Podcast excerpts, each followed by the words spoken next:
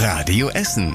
Der Tag in fünf Minuten. Am 27. Dezember mit Mario Alt. Schönen guten Abend, schön, dass ihr mit dabei seid. Das große Thema über die Weihnachtstage und natürlich auch heute ist die Hochwasserlage in unserer Stadt. Die entspannt sich aber so langsam. Der Pegel der Ruhr in Hattingen, der für uns in Essen wichtig ist, liegt am Mittwochabend bei 5,67 Metern. Die Feuerwehr musste über die Feiertage einige Male ausrücken. Nadine Müller aus der Radio Essen Nachrichtenredaktion, wie viele Feuerwehreinsätze gab's denn? Das Hochwasser und der steigende steigende Grundwasserspiegel sorgten seit Freitag für 24 Einsätze bei der Feuerwehr. Sie musste zum Beispiel an der Grünkampstraße in Werden einen Keller leer pumpen und an der Kupferdreherstraße in Steele drückte Wasser gegen eine Hauswand. Nicht nur Wasser machte Probleme, auch der stürmische Wind. Der wehte am ersten und zweiten Weihnachtstag dicke Äste auf einige Straßen, zum Beispiel auf die Dahler Höhe in Werden und auf die Schuldstraße in Huttrop. Die musste die Feuerwehr dann zur Seite räumen.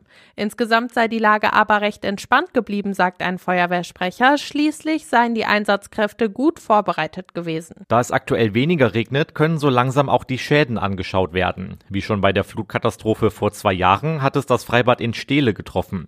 Das sollte eigentlich nächste Saison wieder öffnen.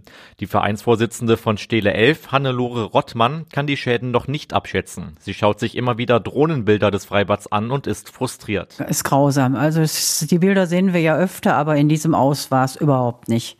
So breit wie die Ruhr sich macht, gibt es gar nicht. Nach Angaben des Ruhrverbands fiel im Ruhrgebiet in fünf Tagen so viel Regen wie sonst im ganzen Dezember. Die Pegelstände werden in den nächsten Tagen aber auch etwas langsamer sinken, da ebenfalls Wasser aus den Talsperren abgelassen wird, um weiteren Regen vorzubeugen. Alle Infos und aktuelle Fotos findet ihr online auf radioessen.de.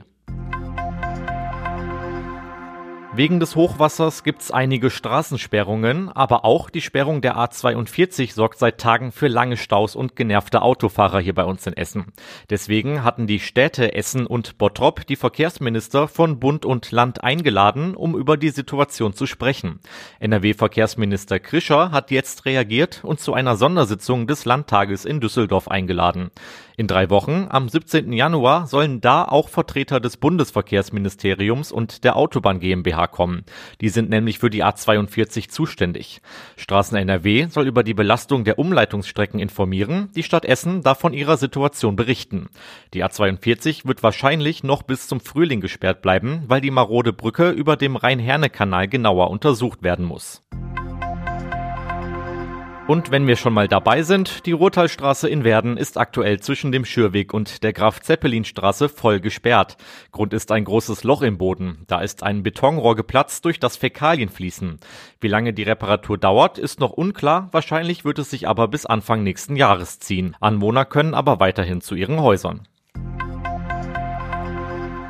Und jetzt weg von den Straßen hin zu einer guten Sache. Boxen für den guten Zweck. Im November gab es in der Weststadthalle hier bei uns in Essen eine Boxgala.